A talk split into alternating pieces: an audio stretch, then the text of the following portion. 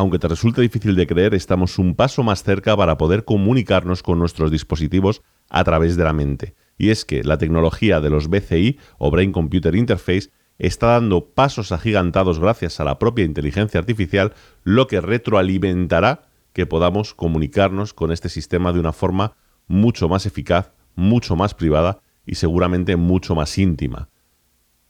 Sami, empezamos. Welcome to the show where we explore the world of science and tech like never before.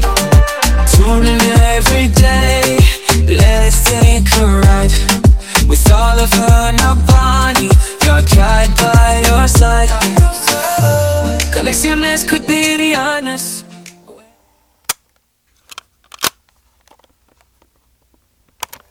Vamos a hacer un ejercicio que creo que sabes que me encanta y es jugar al futurismo. Intentar eh, predecir tecnologías que vamos a tener en el futuro a partir de tecnologías que ya prácticamente tenemos disponibles en el presente y que muchas veces a lo mejor no hemos relacionado como tecnologías que se pueden fusionar para hacer cosas mucho más interesantes, ¿no? Esto es un claro ejemplo de lo que hizo Apple en su día con el iPhone. El iPhone, si tú lo miras de una forma, digamos, objetiva, como tecnologías individuales prácticamente no tiene ninguna tecnología nueva, ¿no? Sí, podríamos decir que, bueno, es nuevo el tema de las pantallas multitáctiles, no era lo más habitual el tema de las pantallas capacitivas, bueno, etcétera, etcétera, ¿no? Pero en realidad prácticamente todo lo que tenía el iPhone eran tecnologías ya existentes, pero que en este caso, pues el equipo de Steve Jobs sí supieron cómo eh, mezclarlas de la forma adecuada para de repente crear un dispositivo de una forma totalmente disruptiva. Con esto lo que quiero decir es que eh, habitualmente es difícil ver cómo va a evolucionar la tecnología porque hay tantos campos de la tecnología que están avanzando simultáneamente que muchas veces no te das cuenta de que dos de esos campos los puedes unir para crear un producto o para crear una idea que sea completamente nueva, ¿no? Esto es algo que yo defiendo mucho y es todo el tema del crecimiento exponencial de nuestra tecnología que normalmente viene de esto. Viene de que unas tecnologías que se van desarrollando retroalimentan a otras hacen que se potencien y que con el tiempo pues tengamos mezclas mucho más locas y que nos permiten hacer cosas que, bueno, que hasta este momento simple y llanamente no eran posibles, ¿no? En este caso vamos a hablar de cómo nos relacionamos con nuestros dispositivos, ¿no? de cómo nos relacionamos, pues, por ejemplo, con nuestros ordenadores, con nuestros móviles, tablets y demás. Como sabéis, esto es algo que ha evolucionado bastante a lo largo del tiempo, es decir, o sea, podríamos empezar desde los que sois más mayores, ¿no? Eh, desde todo el tema de eh, las tarjetas perforadas ¿no? que se metían para programar las máquinas, a simplemente mover interruptores en sistemas de automatización. Pasamos ya al todo el tema a lo mejor de la terminal y poder darle instrucciones directamente al ordenador. De repente aflojamos mucho, digamos, la dificultad y empezamos con todo el tema de las interfaces de usuario, las GUIs, las Graphical User Interface, donde, oye, ya con una cosa mágica, casi podríamos decir, ¿no? Como un ratón, puedes llegar a cualquier sitio y arrastrar cosas de un sitio a otro de una forma como mucho más natural, mucho más humana, ¿no? Podríamos seguir, como he comentado hace un momento, con el tema de las pantallas táctiles, ¿no? Y como en muchas ocasiones tú mismo te encuentras con que para ciertas tareas te es más cómodo hacerlo con el móvil que no hacerlo en un ordenador. Depende mucho de lo que estés haciendo en cada momento. El caso es que, bueno, sabemos que las interfaces o cómo nos relacionamos con nuestros dispositivos cambia en función de las tecnologías que se van desarrollando.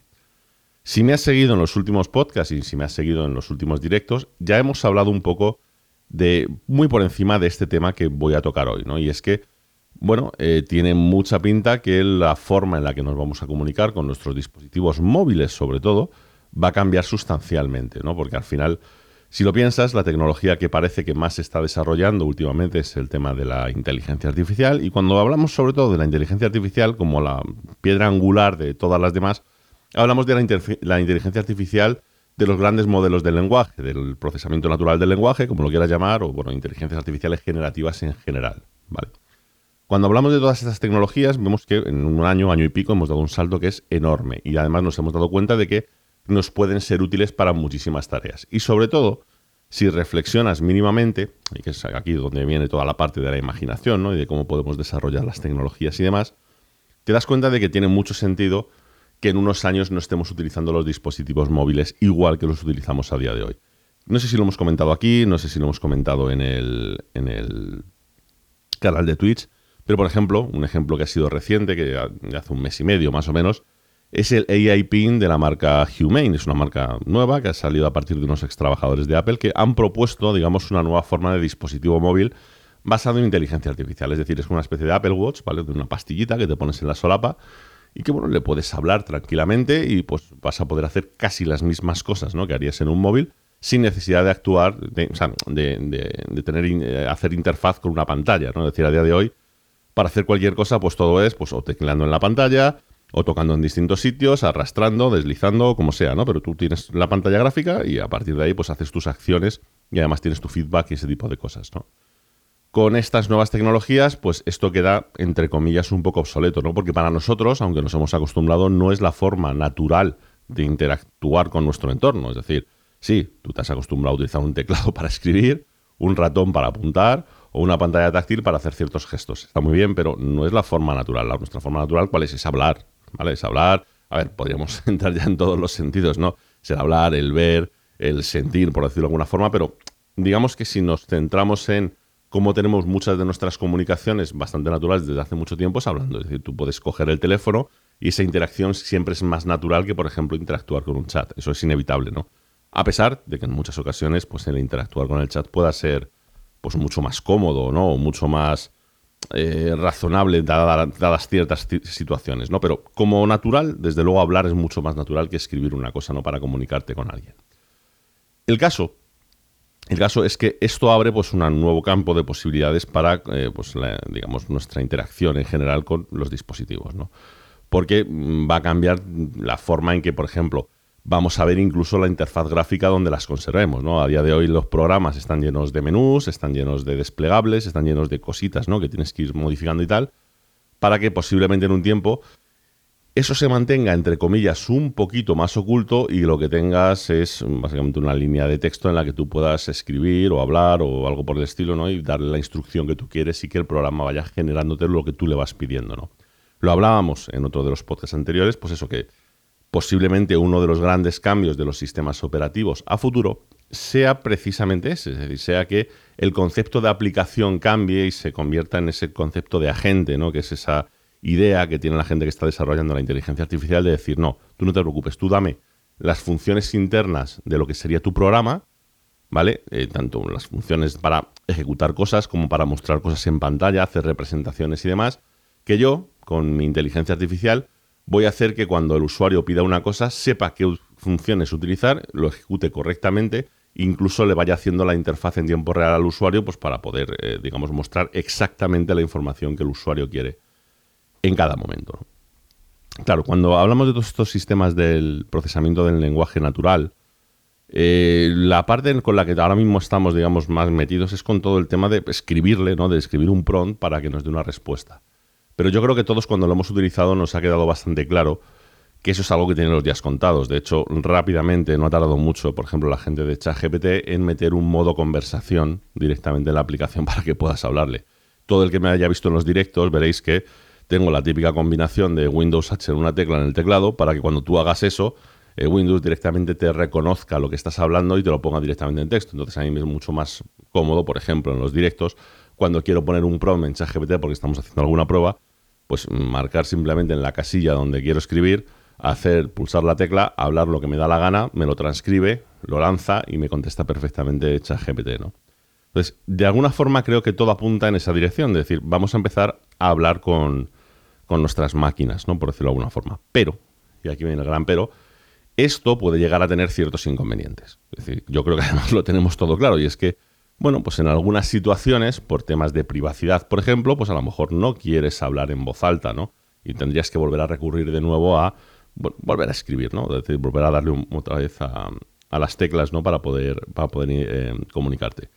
Hay quien ve como un problema el tema de las oficinas, yo no lo veo tanto, ¿no? El hecho de que pues te encuentres en una sala, ¿no? De las actuales, de muchas oficinas, en la que tienes una explanada con 200 personas y todas hablando a la vez. Eso ya pasa a día de hoy y más o menos, aunque no es lo más agradable del mundo, es sostenible. Quiero decir, en, yo en los últimos años en los que estuve en la empresa de ingeniería, que he estado durante los últimos ocho años, bueno, pues eh, era habitual que en las isletas de cuatro o seis personas cada uno estuviese conectado a una reunión completamente distinta, hablando con los cascos y ya está con tecnologías como la cancelación de ruido y tal, la verdad es que es relativamente llevadero, ¿vale? No es la mejor experiencia, las cosas como son, pero bueno, es llevadero y se puede utilizar. Yo eso no lo veo muy problemático, por ejemplo, cuando vas andando por la calle, si lo que estás haciendo no tiene mucha importancia, ya lo hacemos a día de hoy. O sea, es decir, ves a gente desde con los cascos puestos, ¿no? Inalámbricos, eh, charlando abiertamente, a gente con el móvil pegado a la boca, que en vez de ponérselo en el oído va pues con el altavoz puesto y cosas por el estilo, y parece que no le importa a nadie. Así que, honestamente, no creo que eso sea un problema. Pero bueno, esto es como todo. Una cosa es que no sea un problema y otra cosa es que sea muy mejorable, ¿no? Y la realidad es que hay una tecnología que lleva presente con nosotros por lo menos 20 años, es decir, no es una cosa reciente, pero que, pues como decía al principio del podcast, eh, por retroalimentación de otras tecnologías, puede que vaya a dar un salto muy importante en los próximos, ya no sé si decir años, es que a lo mejor me podría aventurar a meses, casi yo diría años, es decir, yo creo que esto no, no lo vamos a tener desde luego ni a un año ni a dos años vista, pero para dentro de no mucho podría evolucionar, y es el tema de las BCIs. ¿Qué son las BCIs? Son las Brain Computer Interface. Y es esto que yo estoy seguro que todos habéis visto de alguna forma o de otra, que, bueno, pues con distintos sistemas, desde algunas empresas que han creado algún tipo de collares, ¿no? Para poder, eh, digamos, transmitir tus pensamientos, por decirlo de alguna forma, a tu ordenador. Otro, en otros casos, con eh, una especie de, monitores que se conectan como, que, que quedan apoyados como en la mandíbula. En otros casos, con algunos cascos que son más aparatosos y demás. Con todos estos sistemas hemos visto cómo en los últimos años han conseguido que tú puedas sentarte delante de un ordenador o de un dispositivo y hacer distintas cosas. Es decir, hemos visto experimentos desde los más cutres, ¿no? Que son te sientas y el que está más relajado consigue mover una pelotita hacia adelante o hacia atrás, a cosas que son bastante más impresionantes y que además hemos visto cómo ha evolucionado bastante, como puede ser el poder, eh, digamos, tú pensar en ciertas palabras y que esas palabras se vayan colocando en pantalla, ¿no? y que además parece que no es una, cosa demasiado difícil de entrenar. El caso, el caso es que, como digo, con la retroalimentación de la tecnología, pues eh, esto está empezando a desarrollarse mucho más deprisa. Esto me ha venido porque esta mañana me he levantado pues antes de la cuenta, como suele ser habitual en mí, y bueno, estaba leyendo y de repente me han saltado una serie de noticias en uno de los hilos que tengo, de, los, de los feeds RSS que tengo, en los que, bueno, pues hablaban de que ciertas empresas, sobre todo como DARPA, la famosa esta de Estados Unidos, y como, bueno, que no es una empresa, que es una, es una entidad de Estados Unidos, o como por ejemplo Meta, que esto sí me ha sorprendido, no sabía yo que estaba metido en esto, están empezando a dar pasos de gigante en esta tecnología y están precisamente dando pasos de gigante porque están utilizando sistemas de inteligencia artificial para conseguir esa decodificación, por decirlo de alguna forma, de ciertas ondas cerebrales o de ciertos... Muchas veces no tienen ni por qué ser ondas cerebrales, pueden ser ciertos movimientos de mandíbula, ciertos movimientos simplemente de... de ciertos eh, movimientos que hacemos involuntariamente en los nervios cuando estamos pensando y sin querer, digamos, balbuceamos un poquito, ¿no? Es decir, movemos un poquito los labios y demás. Bueno, pues cuando estamos haciendo eso, parece ser que se puede descodificar, o decodificar, perdón, eh, bastante bien lo que queremos decir o lo que vamos a decir, ¿no?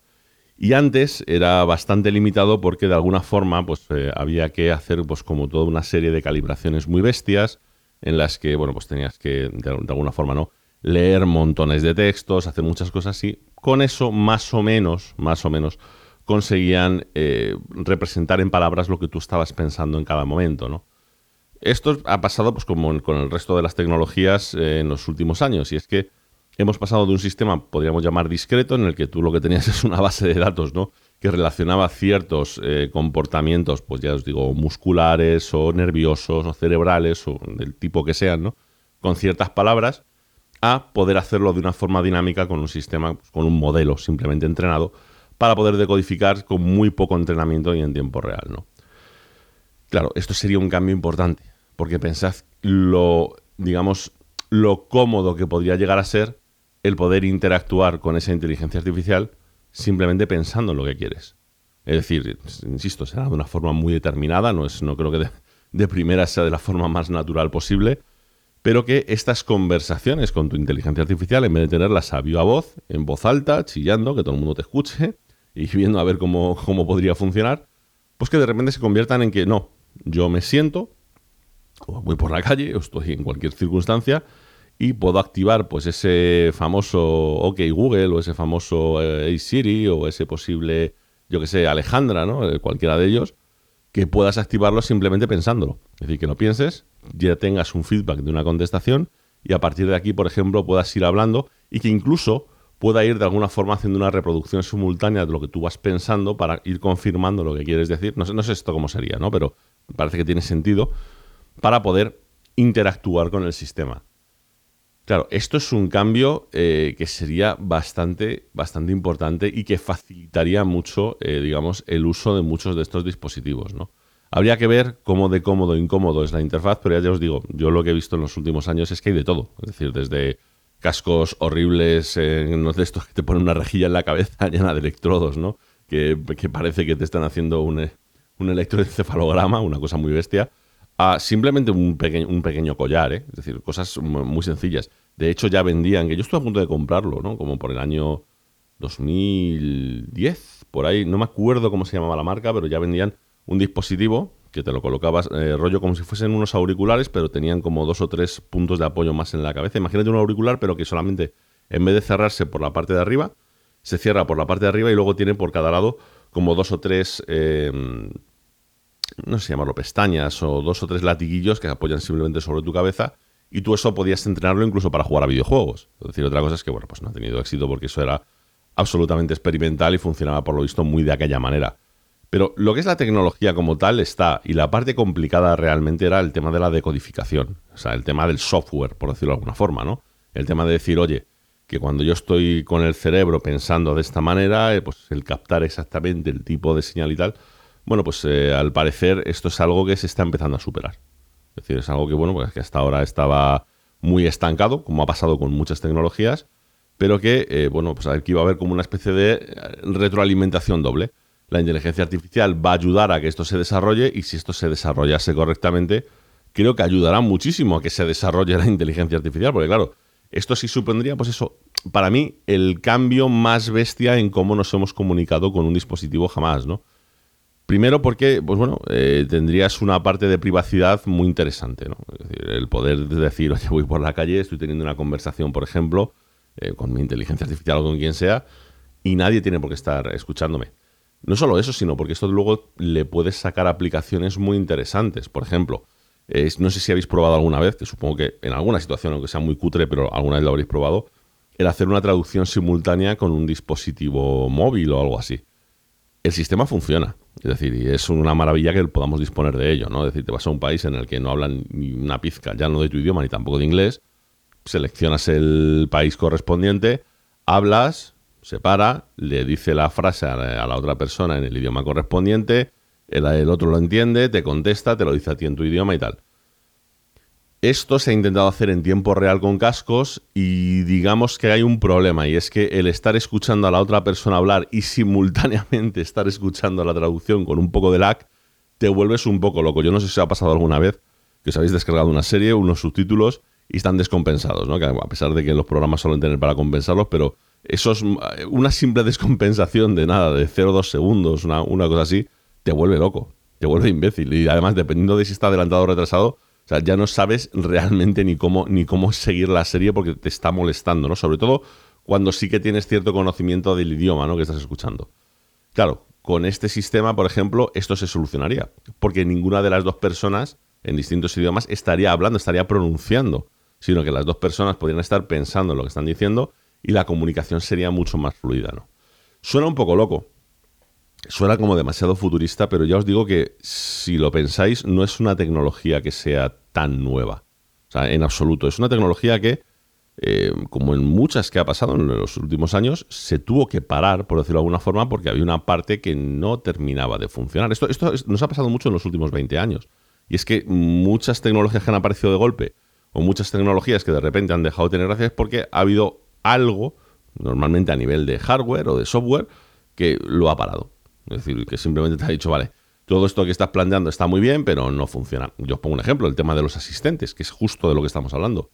¿Por qué han tenido que parar prácticamente el desarrollo de todos los asistentes? ¿no? Porque el sistema que estaban utilizando no daba de sí, sin más. Me explico. Eh, para mí el mejor caso, por haber intentado hacerlo de forma mucho más eh, mucho más universal ha sido el, ejemplo de Amazon, ¿no? Con, Alejandra. Y es que eh, ellos crearon el tema de las skills. Las skills eran pues, que un programador podía llegar a desarrollar que su aplicación se comunicase con Alejandra a partir de como una especie de frases o de conceptos más que frases más o menos ordenados en una serie de listas y demás para que el sistema pues reconociese que cuando tú estás diciendo algo de una determinada manera, quieres que salte de alguna forma esa aplicación y que te haga algo determinado. Esto como idea está muy bien, siempre y cuando no tengas un montón de skills. Porque cuando tienes un montón de skills, lo que va a pasar inevitablemente es que va a haber conceptos y comportamientos que se van a pisar unos con otros. Os pongo un ejemplo que creo que se ve evidente, ¿no? Imagínate que tengo dos aplicaciones de podcast y pido un podcast. Eh, bueno, pues se van a liar se van a liar porque el, sistema simple y llanamente o no va a saber cuál de los dos es el idóneo o eh, se va a mezclar y una vez te va a tirar uno u otro o va a ponerle preferencia a uno o vete tú a saber qué, ¿no?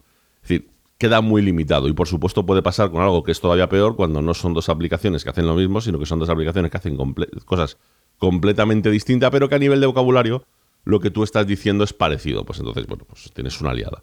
Aquí es donde se dan cuenta la mayoría de los fabricantes, bueno, de los tres o cuatro fabricantes que se dedican a esto, que todo lo que no sea mm, en decir cuatro cosas de forma muy ordenada y demás, pues no va a conseguir prácticamente nada. De hecho, esa era la gran innovación. Es que, es que me acuerdo, estaba en la cola del comedor de una empresa en la que estaba, hablando con, con otra persona a la que le gusta mucho la tecnología y yo le decía que no, no, no, que la gran diferencia que tenía cuando se iba a presentar Siri, ¿no? Con, lo que habíamos visto hasta el momento de los sistemas de comandos de voz, es que con Siri ya no te ibas a tener que aprender unos comandos, sino que tú ibas a poder hacer, tener una conversación natural, de tal forma que iba a, de alguna forma, desglosar lo que tú has dicho, sacar de ahí las palabras fundamentales y hacerlo. Inicialmente fue así cuando hacía tres cosas, es decir, cuando hacía cosas muy sencillitas, eh, ya habían pensado los desarrolladores cómo, digamos, descomponer las órdenes para hacerlo. En el momento que tuvieron que ampliarlo pues, a más cosas de los dispositivos, a aplicaciones de tercero y demás, empezaron los problemas. Y ya sabéis que, bueno, pues que a día de hoy, ¿para qué utilizamos los asistentes? Para encender apagar la luz, para pausar o continuar con el sonido y muchas veces ni siquiera para seleccionar el disco que queremos porque no entiende el Spanglish bien y da muchos problemas, ¿no? Muchas veces te tienes que crear listas de reproducción con un nombre determinado para poder decirlo como tal y que ya te ponga la música que tú quieres. Es que al final no es como tú lo quieres utilizar. Tú querrías utilizarlo de una forma, pues eso, mucho más natural, de decir, oye, me apetece esto, me apetece lo otro. Te, gustaría decirle, oye, mira, me encuentro un poco de bajón, ponme música que me anime. Y que con eso realmente sepa, a partir de tus gustos, a partir de lo que tú quieres y de lo que le acabas de decir, que sea capaz de presentarte la música correspondiente para, animarte, ¿no? en, este caso. Y sabéis que eso pues, no sucede, ¿no? Y también sabéis que si habéis utilizado pues, eh, sistemas como ChatGPT, si se lo dices, aunque no te puede reproducir música, si le pides que te haga una lista de reproducción, lo hace bastante bien. Pero bastante, bastante bien. Haced la prueba. Esto, es muy sencillo. Además, yo os, recomiendo, no lo hagáis en el modo de texto normal, hablarlo con el modo, con el modo de los cascos. Es decir, le das, hablas, se lo pides y te das cuenta de que, bueno, que las respuestas que te dan son bastante buenas.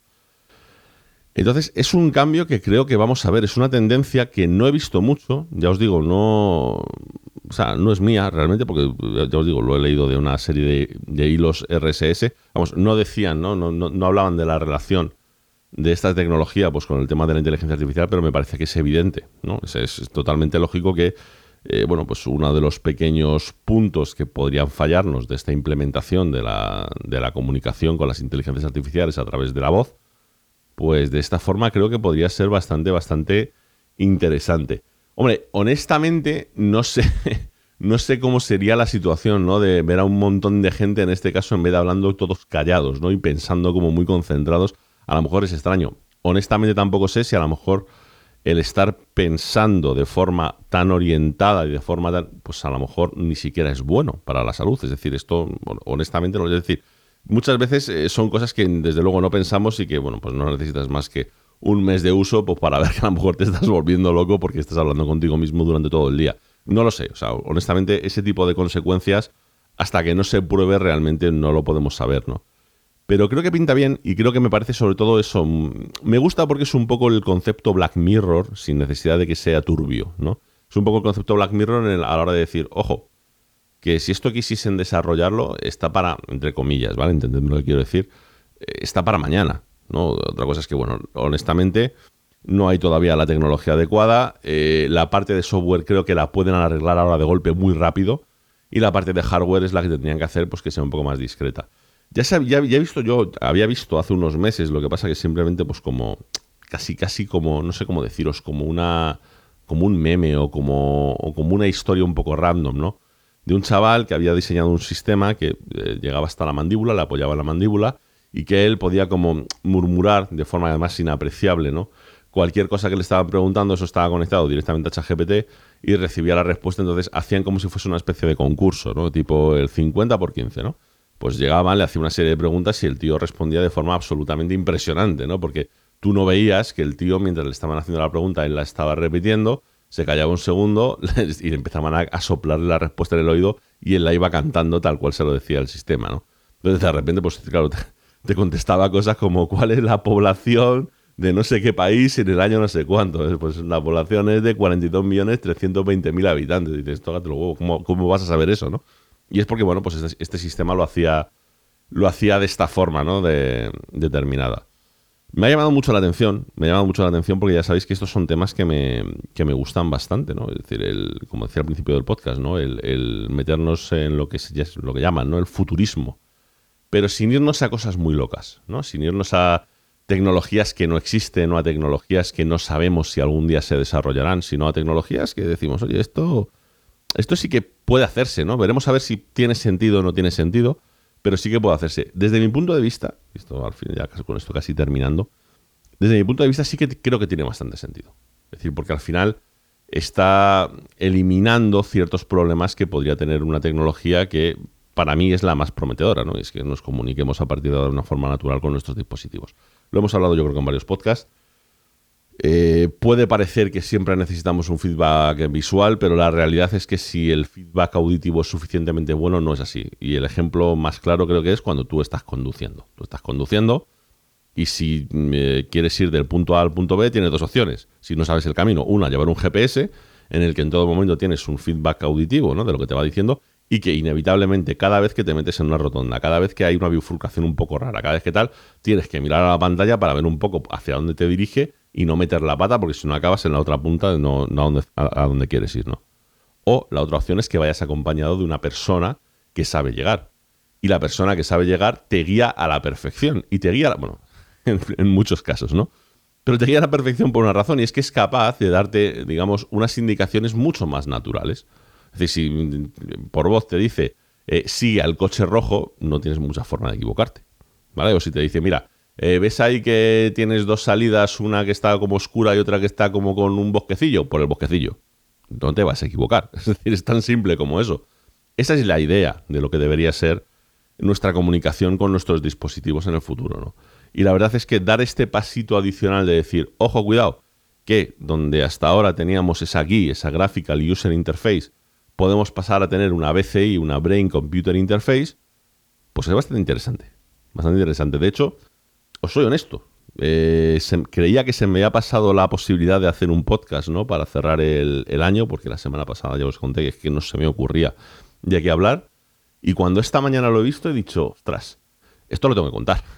esto lo tengo, os tengo que hacer, un, aunque sea un pequeño podcast, aunque no sea tan largo como los habituales, pero esto lo tengo que contar porque me parece que es muy guay y que, y da que pensar y que, jolín, son tecnologías que esta no será la única que veremos en los próximos meses. Estoy convencido de que con todas estas evoluciones rápidas de otras tecnologías, gracias a una tecnología principal como la inteligencia artificial, vamos a ver cómo de repente cosas que hasta ahora habíamos desechado por, por no poder utilizarlas, pues de repente se van a hacer. ¿no? Es, ya os digo, es decir, y, no, no quiero repetirme, pero es como lo que ha pasado en los últimos 10 años precisamente con la inteligencia artificial.